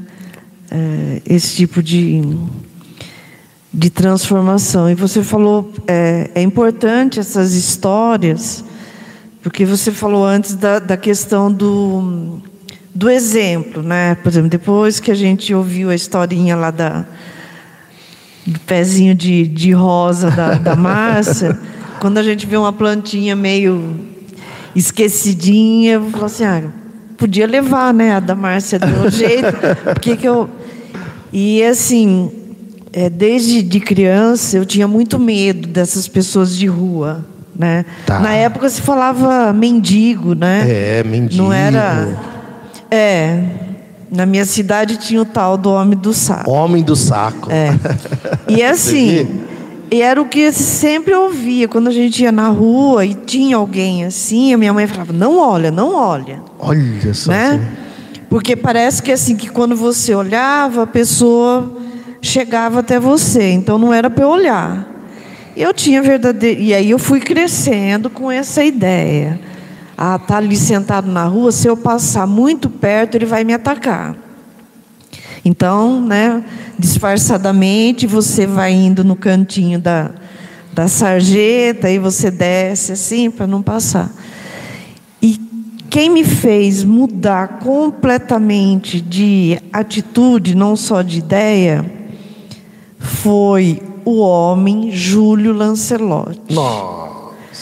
É, eu não vou falar, porque às vezes a gente fala assim, ah, ele faz isso porque ele é padre.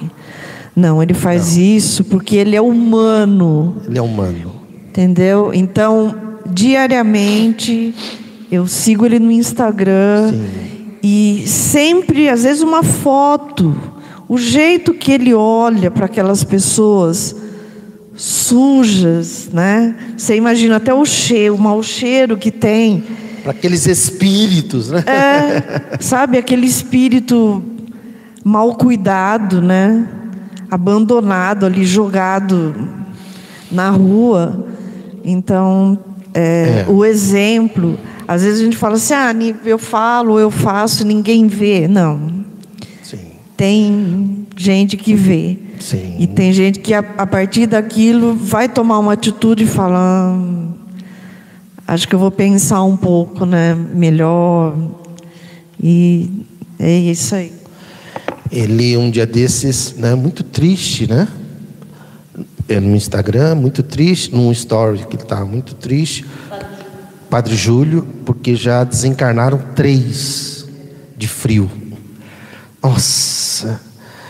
É, a gente que já passou frio, sabe aquelas friagens que às vezes a gente tem? Você já pensou morrer de frio, gente? Isso é uma tragédia, é uma desumanidade. E o sistema capitalista, ele, ele, não, isso aí é, é- descartou. é um- Eu, é, é um a menos, né? Isso, mas a nossa visão não é essa. A nossa visão é humana, é espiritualista, é ecossocialista, é a consciência de classe para despertar a justiça social e gerar o bem comum. Né? Então a- nós temos responsabilidade sobre aquilo, com certeza, né? Com certeza. Então realmente você trouxe um exemplo muito forte, muito bom. É, eu, acho, eu acho interessante a sua fala, porque é justamente isso. Se a gente for para perceber, a gente cresce sendo ensinado, de uma certa forma, a ignorar essas pessoas. É. Não resolver o problema, mas ignorar a existência delas. É, a gente acaba que até inconscientemente, porque isso é colocado na gente desde criança, desde pequenos, a desumanizar essas pessoas, a não Isso. dar espaço para elas, a não tratar elas como realmente pessoas ali, sabe? A, tipo, ah, é uma paisagem, ela tá ali e eu vou ignorar e vou seguir minha vida. E aí a gente acha que que elas não merecem ter oportunidades, que não é o nosso papel fazer alguma coisa por elas. Tem uma coisa, eu, eu, preciso falar disso porque isso me incomoda muito. Diga. Tem uma coisa que sempre me incomodou, na verdade, desde que colocaram aquelas placas, não sei se você já viu, é. placas em Rio Preto, que está escrito assim, é, não dê esmola, dê oportunidade. Só que a questão é, eu como proletariada, né, a gente como proletário, como que a gente vai dar oportunidade para essas pessoas? Exatamente. Não é função nossa, é função do governo. Isso. É função do sistema dar oportunidade para elas. Sim. Mas se eu posso ajudar com Sim. esmola, entre aspas, Sim. se eu posso ajudar com dinheiro, por que, que eu não vou fazer isso? isso? Por que, que eu não deveria fazer isso? Perfeito. Não é minha responsabilidade dar oportunidade para eles. Mas Perfeito. se eu posso ajudar com dinheiro, por que, que eu não deveria fazer isso? Perfeito. Como é que eu vou dar oportunidade se eu não tenho recurso para isso? Exatamente. O que eu posso fazer é dar o dinheiro para a pessoa, Perfeito. é ajudar da forma que eu posso. Uhum. Por que, que eu não faria isso? Ah, é que, nossa, isso me incomoda. Não, Essas mas placas me incomodam esse incômodo gera indignação. A indignação gera ação. Exato. Entende? A indignação é para gerar ação é, o que é que você vai fazer? É indignação, né? É essa indignação, não é é indignação, né? É indignação, é fazer algo, porque só existe isso porque o Estado não faz. O governo daqui de Rio Preto não faz. É um governo materialista, capitalista, que o que importa para ele é, é, inaugurações e tal e tudo mais. Ele não tem uma visão humana. Haja vista que a Secretaria de Assistência Social é uma das que tem a menor verba. Né? Então, hum, não olha. Porque se ele fosse humano, no primeiro dia já seria o foco dele. Né? Se ele fosse humano, se ele tivesse uma visão social, porque ah, mas é como não, cara, esquece os nomes, é humano, é humano, mas não é essa a visão. Né? Não, sem contar que assim, é, isso também tira a responsabilidade do governo de fazer alguma coisa. Porque aí ah, deu oportunidade, você tem que dar oportunidade. Eu que sou é... governo, eu não vou dar. Muito bem colocado. Ah, quer tá dizer tirando que eu... o cavalinho dele da chuva, tá tirando dele da reta. É, exatamente. Muito bem colocado. Muito bem colocado. Então é isso, quer dizer, faça algo por alguém. É, as garis, né, que a gente vê, a gente sabe que é uma exploração né? lá em cima os milionários e ali elas recebendo o mínimo possível. Então, às vezes, perguntar o nome, às vezes elas estão cansadas, tem uma outra que a gente acompanha, assim, é, né, igual a Márcia um dia na, né, comprou um, um, um Gatorade para uma, né, um, um, suco, um suco, e ela ficou assim, um suco, né? É, entende? Porque ali, ali você deu uma gota de esperança para a pessoa. Não que aquilo vá resolver o problema dela. Só vai resolver quando a gente tiver uma consciência de classe generalizada que desperte a justiça social. Mas naquele dia ela se sentiu um pouco mais amada. Matou a sede na hora. E sem contar que matou a sede, né, Beatriz? E sem contar que matou a sede. Lógico que né, você não vai sair por aí, lógico que é vigiar e orar, né, óbvio, óbvio. Mas se você tiver prevenção com todos, tem alguma coisa errada, né? Tem alguma coisa errada. Cuidado, lógico que a gente deve tomar, mas sempre com esse olhar de algo a ser feito. Quando a gente teve lá no padre Júlio Lancelotti, ele falou que às vezes tinha pessoas em situação de rua que xingava ele. E ele acolhia do mesmo jeito. Sabe o que ele falava, né? Ele falava assim, o irmão, ele chama de irmão, né? O irmão às vezes está alcoolizado, o irmão está muito infeliz, o irmão está muito frustrado, o irmão não tem o que comer, não tem onde morar, não tem isso. Então a gente até entende. E é alguém que é invisibilizado. Ah, ele vai agredir quem? Ele vai agredir quem está vendo ele. É. Mesmo que seja quem é, quem, quem está ajudando. É. É uma forma de se expressar. É. é você usou a palavra invisível. É, de algum, alguns anos atrás, quando eu, quando nós aqui, inclusive, a gente se aprofundou mais nesse conceito de consciência de classe, que eu fui entender o que era que eram pessoas invisíveis, né? E, e realmente a gente vê, por isso que eu falei, a primeira coisa é enxergar. por quê? Tem, ah, é, tem gente que não vê essas pessoas. Eles são invisíveis. É, é, é como se eles fossem invisíveis. Né? Eles não são vistos. Entende? Olha, você viu aquela pessoa ali sentada na sarjeta? Onde que está que eu não vi? Percebe? Porque a, a pessoa, na, na, visão capitalista, ela não enxerga essas situações, né? Ela, ela, ela invisibiliza, porque elas não são invisíveis. Ela invisibiliza, né? Muito bem. Só falar aqui rapidinho. Vamos seguir. É...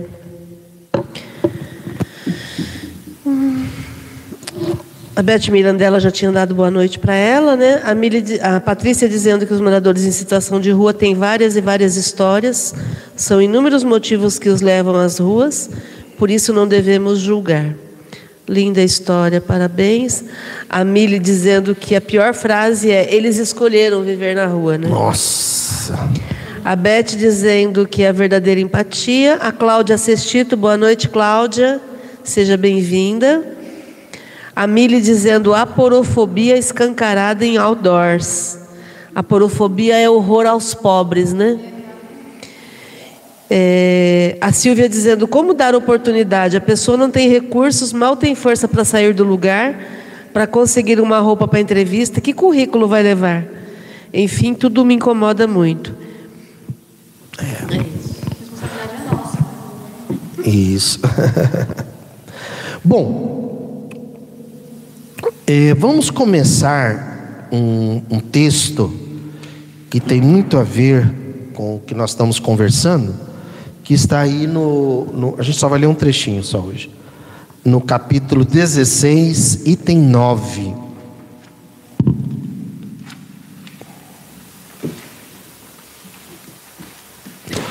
O autor desse texto é Pascal. Eu não sei se é o famoso Pascal ou se é um Pascal, mas para nós o que importa que é o que ele escreve. Então, quando a gente fala que espiritismo é para desconstruir a religião dogmática e construir a política do bem comum, a política da justiça social, não política partidária, né? As pessoas falam assim: ah, você está querendo misturar as coisas. Não, cara, não é que nós estamos querendo misturar. O Espiritismo é já tudo junto e misturado. Porque olha o conceito, a verdadeira propriedade. Ora, quem desenvolveu um estudo sobre a propriedade privada foi Karl Marx. Aí vem Karl Marx, que lançou o Manifesto Comunista em 1848. Kardec já sabia disso, soube disso, óbvio. Então aí vem Kardec e fala o que seria a verdadeira propriedade. Quer dizer, ele está dizendo o seguinte: olha, a propriedade privada né, é uma coisa. Então, se então Marx questiona a, verdade, a propriedade privada, aí vem Kardec e aprofunda mais ainda, na verdade, o espírito Pascal, né? Qual é a verdadeira propriedade? Se ele fala na verdadeira propriedade, é porque existe a falsa propriedade. Interessante você trazer esse tema numa semana em que foi votado o Marco Temporal das Terras Indígenas. Olha aí. E a gente tem a CPI da, do MST, né? Olha aí muito bem colocado, né? A votação do marco temporal e a CPI do MST, quer dizer, a terra. quem é a propriedade? Os, quem são os verdadeiros proprietários, né? Porque o índio ele nem quer o título de posse, né? O marco temporal é uma coisa absurda porque está lá. Quem já tinha terra antes de 1988? Os índios. Cara, eles não têm título de posse, porque eles não veem a terra dessa forma. Não é para ter a terra, é para cuidar da terra para que a terra cuide dele. É, um, é, um, é uma relação de amor ali. Muito longe do, do, da consciência do, do, civilizado, né? É, eles já estão lá, é, há 500 anos já estavam lá em cima, né? E, e enfim. E o MST, nossa, que maravilha. Ontem assisti a entrevista do João Paulo. Tem o João Pedro Stedley, né, que para mim é o cara. O João Paulo é xará do seu filho, nome do seu filho, né? Ele é coordenador do MST. Ah, ó, João Pedro. Misturei aqui. Não tem problema. JP. Ontem a, a a quem é, como é, é aquela a Miriam Leitão entrevistou João Paulo Rodrigues no é um programa lá da Globo News, é programa da, da Miriam Leitão.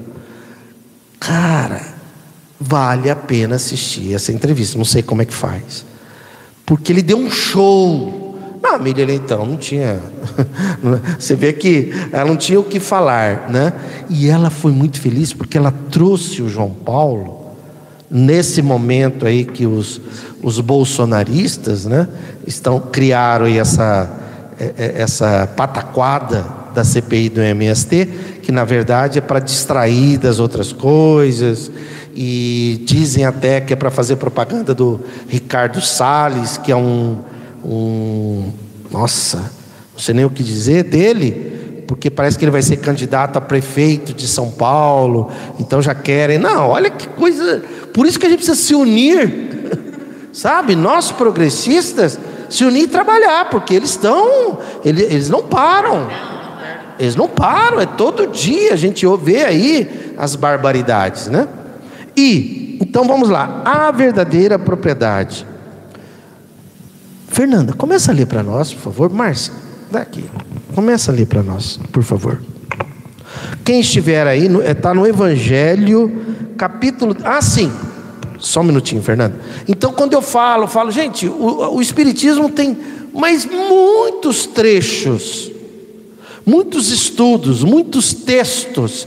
É porque Kardec não podia falar de forma aberta porque 1857, 60, 64 era Napoleão III, ditador que estava lá na França, quer dizer, ele não podia falar de forma aberta, então tudo era falado de forma subliminar, né? Então vamos lá, a verdadeira propriedade, Fernanda, por favor. O homem só possui em plena propriedade aquilo que lhe é dado levar deste mundo do que encontra ao chegar e deixa ao partir, goza ele enquanto aqui permanece. Forçado, porém, que é abandonar tudo isso, não tem das suas riquezas a posse real, mas simplesmente o usufruto. Que é então o que ele possui? Nada, nada do que é de uso do corpo. Tudo o que é de uso da alma, a inteligência, os conhecimentos, as qualidades morais. Isso que ele traz e leva consigo, o que ninguém lhe pode arrebatar, o que lhe será de muito mais utilidade no outro mundo do que neste. Depende dele ser mais rico ao partir do que ao chegar, visto como do que tiver adquirido em bem, resultará sua posição futura. Quando alguém vai a um país distante, constitui a sua bagagem de objetos utilizáveis nesse país. Não se preocupa com os que ali lhe seriam úteis, inúteis. Procedei do mesmo modo com relação à vida futura. Aprovisionai-vos de tudo o que lá vos possais servir. Certo. Fernanda, fala alguma coisa do que você leu para nós. Comente alguma coisinha.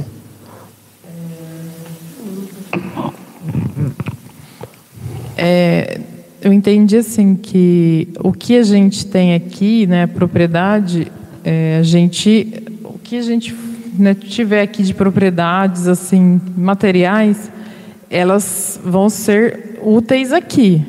E o que a gente leva com a gente, né, o que a gente adquiriu aqui de conhecimento, de, de bagagem, né? Que cada um. Então é isso que a gente vai levar. Agora as coisas materiais elas são úteis aqui, né? E elas precisam ser úteis e não assim, por exemplo, eu vejo a questão de acumular, né? Então assim, para quê, né? Se eu só uso uma coisa, enfim, como que eu vou ter uma coleção de carros, né, que dentro de um ano eu não consigo nem sair, se eu sair com um por dia, né? Então, assim, eu acho que as coisas têm as suas utilidades, né? E não as suas vaidades, né? Porque então é, é não sei, mais ou menos isso. Não, é tudo isso. Achei legal o exemplo que você deu de carros, né? Você quase não lida com isso. Verdade. Diretora do Detran só lida com carros. Fernanda, exatamente isso que você falou. Quer dizer, isso, gente, é, olha aí, olha a consciência do, do, do que é uma propriedade. Só o homem só possui aquilo que ele é dado levar deste mundo. Quer dizer, é o que você falou. O que é que você leva deste mundo para o outro? Você leva carro, a casa, as fazendas, os latifúndios? Não leva, cara. Então não é a verdadeira propriedade. Você tem direito de ter né, o seu carro, sua casa tal. Latifúndio não. Mas lembre-se, por quê? Porque na visão capitalista é quantos carros você tem. Lógico, às vezes a pessoa, eu conheço uma pessoa que ela gosta de carro antigo, né? É, mas não é disso que nós estamos falando. É aquela pessoa que quer ter mais do que o outro, porque é isso que o capitalismo faz. Ele provoca competição. E essa competição é que está matando, adoecendo as pessoas todos os dias. Quando a gente tem essa consciência né, do que é a verdadeira propriedade, você, pronto, essa competição não, não me interessa mais. Quero ter meu carro, minha casa, lógico, óbvio, tudo tal, é, mas não naquele sentido de, de ter mais do que o outro e naquele sentido de, de estar apegado. Né? Eu me lembro uma vez atendendo um, um adolescente. Quero brincar mais com isso, né? Não quero, não quero mais brincar disso. Não quero mais brincar de é carrinho, de casinha, de fazendinha, de boizinho, né? Porque aí é Porque tem gente que fica brincando com isso. Porque aí é orgulho, né? Orgulho, Querer né? ter mais do que o outro. Sim, exatamente. Você falar do... Ah lá, Márcia. Você falou de, de brincar, né? Essa colocação. É, na verdade, é exatamente o que eu penso. O capitalismo em si, se você for para pensar, ele é uma grande gangorra. Não existe para que muito, para que poucos tenham muito, é preciso que outras pessoas não Isso. tenham nada. Exatamente. Então, o capitalismo nunca vai ter a igualdade, porque ela é uma gangorra. Para que alguns estejam em cima, outros têm que estar embaixo. Uhum. Perfeito, perfeito. Quantos pobres precisam para gerar um rico, né? É, é aquela. Exatamente, né? Um, uma vez um paciente, né? Que estava numa dependência química, tudo, os pais daqui de Rio Preto, uma, uma família bem abastada financeiramente. Aí é, ele pegou a caminhonete do pai, chegou de madrugada e, e, ele acabou numa manobra lá, arriscou a caminhonete e tal. Aí ele contou, doutor, eu cheguei em casa, a primeira coisa que meu pai foi ver é a caminhonete. Ele não me perguntou, filho, tá tudo bem com você? Primeiro ele foi ver a caminhonete. Aí ele viu o risco, Aí ele já chegou mal-humorado.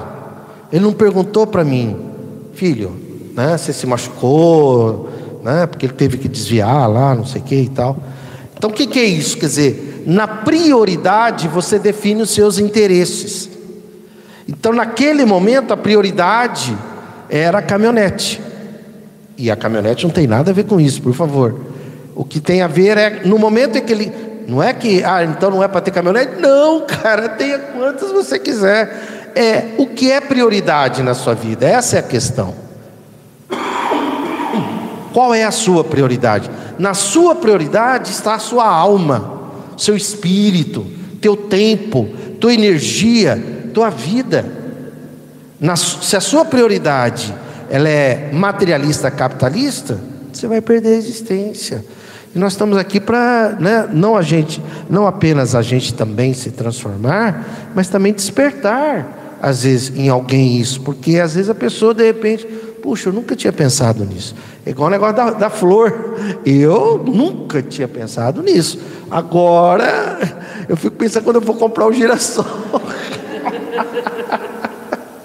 né? Mas está ótimo. Ok? Forçado. É é, forçado, porém, que é abandonar tudo isso, não tem das suas riquezas a posse real. Veja, o Espírito não está falando para você não ter a riqueza. Socialismo dá riqueza, vida digna para todo mundo, todo mundo tendo o necessário. Ele está dizendo a posse da riqueza. Você não tem posse da riqueza. Acorda, cara, acorda né? acorda, a riqueza material, ela não te pertence, você, você é, é um usufruto, inclusive, né? depois ele vai até ensinar como é que a gente deve usar mais para frente, quer dizer, é, é, é, o que é que você faz com a riqueza, né? Então o que é que ele possui? Nada do que é de uso do corpo Olha, é fácil. o que é que teu corpo usa? Tudo que teu corpo usa não te pertence. As joias, as propriedades, né? não te pertencem. Você é um uso, um. Existe isso, né? Um usufrutuário. Faça bom uso. Agora, a tua prioridade para você ganhar essa existência é o que? Tudo que é de uso da alma. São três coisas a inteligência, o conhecimento e as qualidades morais, né? A moral. Essas três coisas são eternas. Assim que você morrer ali, VVM, você vai morrer. A dona Justiça que está aqui, que é a morte, a sua a, a, a, a a, a propriedade que o capitalismo diz que é sua, uma hora para outra, não vale nada. Não vale nada. O que é que você vai herdar e vai possuir para sempre?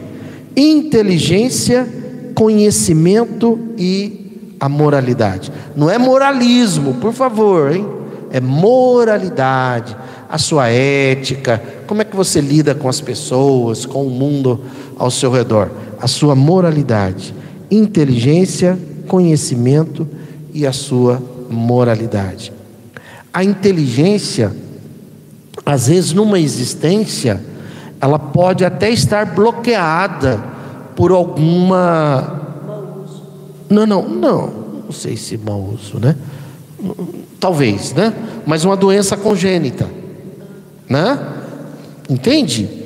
Às vezes a pessoa nasce com alguma doença congênita que afeta o cérebro, seja por qual motivo for. Nós não estamos aqui para para julgar ninguém, muito bem lembrado, Márcia. Então a inteligência fica bloqueada, mas não perdida. Não perdida. Inclusive naquele livro é, é, um livro que o Chico psicografou, que duas irmãs que desencarnaram, que uma ela tinha um, uh, um retardamento mental, um, uma paralisia bem acentuada, é, felizes para sempre não é, é, é alguma coisa assim. Duas irmãs desencarnaram num acidente automobilístico. A que deu a mensagem pelo Chico era que tinha a paralisia, não falava, não andava, tal, né? Por quê? Porque depois que ela desencarnou, ela re retoma o perispírito, né? O espírito retoma tudo, inclusive ela conta: "Ah, feliz regresso". Lembra? Feliz regresso, o nome do, do livro, um livro muito bonito. E ela conta, inclusive, né, por que, que tudo aquilo aconteceu, tal, e você vê, né? Retornou. Então vamos lá, ó. O quanto eu e você estamos investindo na inteligência, no conhecimento e na moralidade. Porque isso nós vamos levar para sempre. Ninguém pode lhe tirar isso, e isso vai ser útil nesse plano agora e no outro plano. E ele diz aqui que cabe a cada um de nós investir nisso, porque esse investimento, quando a gente estava falando de fraternidade, por exemplo, é, nós estamos falando de qualidade moral, espiritual. Quando nós que estamos aqui lendo, nós estamos falando de conhecimento. Inteligência é o que você faz com esse conhecimento. Né? E, e ele chega a comparar, é igual quando a gente vai, por exemplo, você vai você vai fazer uma viagem. É, você vai fazer uma viagem. Hum, deixa eu ver aqui. Você vai fazer uma viagem para o Polo Norte. né? Você não vai levar roupa de banho. Não sei, roupa de banho que eu quiser assim, biquíni, calção. Às vezes pode até ser que chega lá, né, tem uns logos. Mas tem algumas coisas que você não vai levar, porque você sabe que você não vai usar aquilo lá. E tem outras que você vai levar, porque você sabe que você vai usar lá. Então, uma informação para você que está nos assistindo, para todos vocês, para todos nós. Nós estamos destinados a um outro mundo a qualquer momento. Como é que está a tua bagagem? Como é que está a tua bagagem? Tua mala está pronta, né? O que, que tem ali de inteligência, de conhecimento, de ética, de espiritualidade, de fraternidade, de tudo isso, né? De amar ao próximo. Né? Procedei do, do, do, mesmo modo com relação à vida futura, aprisionai-vos, aprisionai-vos aprovisionai-vos. É, não é aprisionar, não é prisão, é provisão. Aprovisionai-vos de tudo o que de lá vos possais servir. Provisão, né? Então você já vai é, providenciando essa provisão para quando chegar lá, chegar bem. vou comentar pessoal que tá Isso. aqui. É, a Silvia dizendo que nem as traças e a ferrugem poderão consumir. Quem somos agora é como estaremos do lado de lá. O Marcos Cavina dizendo muito bom esse olhar coletivo democrático. Porque ainda nosso mundo predomina o foco capitalista individualista, como se a verdadeira vida espiritual não existisse? A Silvia dizendo que necessitamos da matéria porque estamos na matéria mas o que fizermos de nós e com o que temos em prol do próximo é o que faz e fará toda a diferença. E a Cláudia Sestito dizendo que a gente sempre faz aquela pergunta básica: morrer te assusta ou te liberta? O materialista tem medo.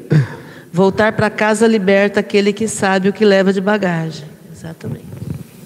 Exatamente. Muito bom. Marcos Cavina, doutor Marcos, é, foi ele que perguntou, né?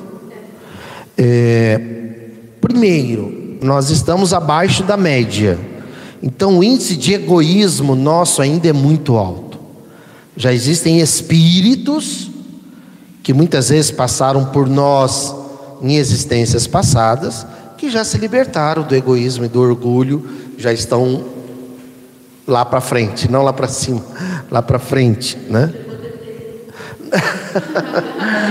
Boa. Nós pegamos DP.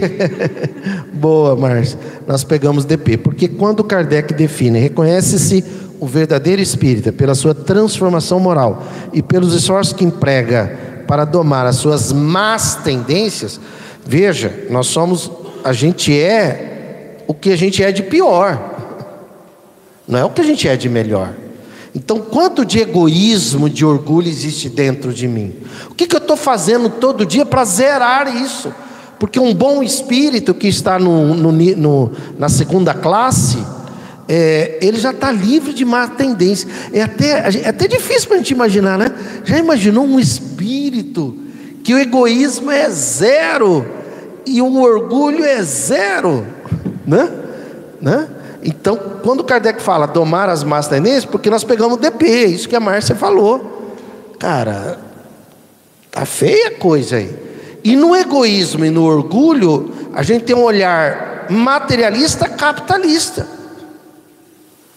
E aí a gente vai desenvolvendo consciência de classe, fraternidade, vai entendendo o propósito da vida e vai virando a chave para uma visão ecossocialista, onde agora é, eu quero ter, mas eu quero que todos tenham. Todos tenham. Já imaginou? Isso vai acontecer um dia, né? É, imagine se nesse exato momento não tivesse nenhum, nenhuma pessoa, vamos falar em Rio Preto, né? É, morando na rua, porque todos teriam uma casinha para morar, né? Todos teriam um lugar para morar, entende? E comida, né? Para comer, uma renda, é, enfim. Então é isso, Marcos. Quer dizer, no momento. E aí vem a mídia, e isso a gente precisa tomar um cuidado, porque a mídia está ali. Banco, cartão de crédito, carro, compre carro não estou falando que não é para comprar, mas ali provoca às vezes uma compra que a pessoa não tem condições, e depois fala que é o, o socialismo que toma as coisas da pessoa. Não, gente, é banco, é banco. Com certeza você tem um amigo que o banco tomou a casa, o banco tomou o carro, o banco tomou a fazenda, entende? Ontem o João Paulo, nós estávamos assistindo, a, a, Miriam Leitão perguntou sobre o título, porque o, o, quando a pessoa está ocupando, e não é invasão, invasão é o que os grileiros fazem nas terras que não lhe pertencem, eles ocupam. Aí depois eles só ocupam propriedades que estão de acordo com a Constituição, que que tem lá alguns critérios que elas não estão obedecendo à, utilidade social. Né? Aí depois de algum tempo, aí o INCRA é, dá, é, ele usou o termo lá, que eu não lembro agora, mas é o, eu vou usar o termo, título de posse, mas é um título de posse, aí ele explicou. Então a pessoa tem a posse daquela terra. Aí tem três títulos de posse. A posse é assim: olha, esse terreno aqui vai ser seu, você vai cultivar, ele é seu. E ele é, inclusive, ele pode ser herdado pelos seus filhos. Aí ele falou lá: tem um título de posse, onde a pessoa pode vender. E o MST não aceita esse título. Lembra, mais que ele falou? Nós não queremos esse título. Olha isso, gente. Não pode vender. Nós queremos o título de posse. Tem um termo lá, tá? São três títulos. É, tem um termo lá que eu não me lembro agora. Mas esse título é. Então, essa, esse, esse pedaço de chão aqui é meu. Você vai cultivar, etc. e tal. Se você morrer, o seu filho poderá. Mas ele nu, nunca poderá vender para ninguém. Só vai ser de alguém que está ali cultivando aquela área. Entende? Cultivando. Quer dizer, tem coisa que a gente nem imagina, né? E ele falou, inclusive, ele falou, porque tem um título que o INCRA pode dar, mas a gente não aceita do MST, que a pessoa pode, inclusive, no banco, fazer empréstimo. Lembra que ele falou, Marcos? Ele falou: que isso? Para o banco tomar depois? então a gente não aceita esse, esse tipo de título, né? É o título de posse para cultivar e para trabalhar ali, né? E então é isso, quer dizer, vamos, vamos, vamos parar por aqui, depois a gente continua, mas olha aqui, espiritismo e política, tudo eu adoro isso, né? eu adoro é, é, esse, esse, trecho do Karl Marx aqui no, no Evangelho é muito legal, né? onde Marx fala sobre a verdadeira propriedade. Então é isso, muito bom. É... Oi. Não sei se a gente vai abordar isso depois, mas eu quero já jogar essa semente, porque com esse texto a gente entende como é que a gente faz para ser rico sempre. Ah, olha aí. Essa, essa é uma reflexão que a gente teve já há algum tempo, né? A gente conversa sobre isso. É, é, a a melhor forma de você não ser um indigente é, emocional e espiritual, vamos dizer assim, e também material, é você saber usar. Né? Então, a gente está falando da, da, da, da, grana, do dinheiro, que é a matéria que a gente está aqui. Mas eu penso também na questão da inteligência. Né? Pra, Qual é o uso da "Ai, inteligência, eu vou né?" morrer e vou perder o que eu já aprendi, e vou perder o meu raciocínio. É, ai, que, eu não sei quem eu vou ser na outra vida. Claro que eu sei. Exatamente. vou ser na outra vida exatamente quem eu sou hoje. E o que eu estou fazendo hoje, e eu com fazendo- inteligência, conhecimento e com a, mor- a- a moralidade. Exatamente. Então, se eu quero ter lucidez na próxima vida, eu que use a minha lucidez de uma forma legal. Sendo- útil sendo para útil. o bem comum. Desenvolvendo lucidez onde eu passar. Muito Entendeu? bem colocado. Se eu quero ter uma condição financeira de me sustentar, eu que seja uma pessoa que faça um bom uso do dinheiro que eu tenho. Muito bem lembrado. Entendeu? Porque Sim, esse é o sentido desse texto. sim. Mostrando que a verdadeira propriedade é aquilo que a gente leva e nos despertando para a gente usar enquanto a gente está aqui. Sim, Que perfeito. é isso que importa. Perfeitamente. Entendeu? Não adianta ser bonzinho, não quero ser boazinha. Eu quero ser uma pessoa legal, justa, que, que tem uma, uma consciência legal. Né? Porque eu não quero Perfeito. que vai ficar mostrando, olha como eu sou boazinha. Olha, vocês estão vendo? Não, para. Uhum. Para. É, o que eu vou aproveitar disso tudo? De uma forma prática, né? Perfeito. Muito bom. Olá, Rita, boa noite. É, estamos encerrando e só queria fazer um comentáriozinho rápido, porque o Supremo vai, vai julgar, acho que quarta-feira que vem, se não me engano. Hoje eles né, enviaram o Fernando Collor para a cadeia, né? Lembra aquele, né? Acho que ele vai. São oito anos, se não me engano. Né? É, irmão, é a vida, né? Enfim, e o Supremo vai julgar a descriminalização do porte de drogas. E isso é um alívio. Primeiro, que o Brasil é o único país da América Latina que prende uma pessoa por portar droga. É o único país. Segundo, a- a- a- quando se criou a guerra, a política de guerra às drogas, na verdade, é, a ideia não era acabar com as drogas, era uma forma de higienizar a, a sociedade, né? Porque é um hiperencarceramento de pretos, pobres e periféricos. Entende? Haja visto o seguinte: é simples. Por que, que nós progressistas queremos a descriminalização do porte de drogas? Porque se uma pessoa preta agora for pega com 5 gramas de maconha, ela será presa, espancada, encarcerada por cinco anos no mínimo. Jogam, nós temos um amigo, né? O limite é 5 gramas, né? É, se for pego com um pouquinho de E se 5 for gramas. 290 Não, quilos? enquanto isso, vocês viram essa semana que um branco poderoso lá da igreja quadrangular foi pego com 290 quilos de maconha. Entendeu?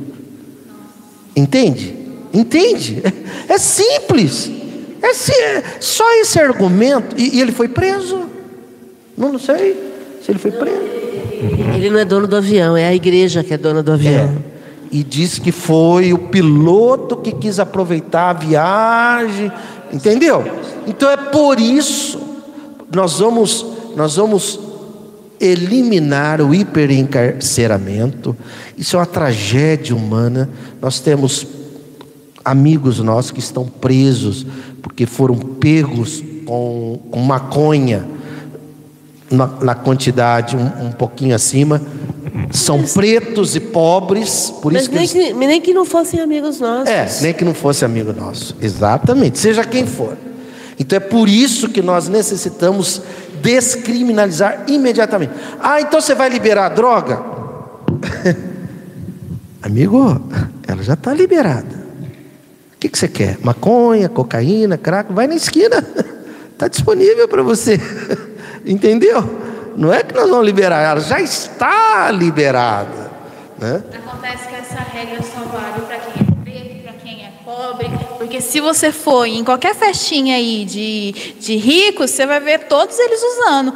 E a polícia bate lá? A polícia invade como ela Não. invade favela, periferia? Não, porque a polícia é classista Exato. e a polícia é um aparato do, do, do, do sistema capitalista.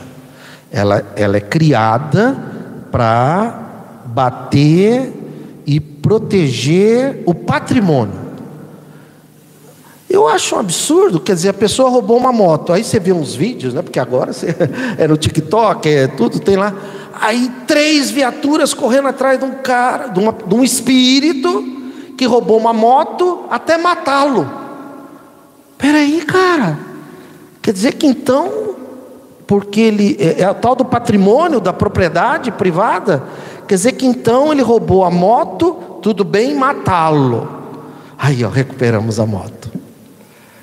Mas é para isso que existe a polícia, né? A polícia é um aparato da burguesia para defender o patrimônio e atacar, né? Vocês viram aí no, no, nos indígenas que estavam ali na, na Bandeirantes, né? A polícia já chegou e gás lacrimogênio e, e bala de borracha e tudo mais. E nós estamos aqui para mudar isso. é, nós estamos porque nós acreditamos nessa mudança. Nós somos otimistas porque nós sabemos que existem leis espirituais, mas também somos realistas porque sabemos que a gente pode acelerar esse processo conforme Kardec nos convida e convidamos você também para é, se posicionar, se manifestar e pôr a cara para bater, entendeu?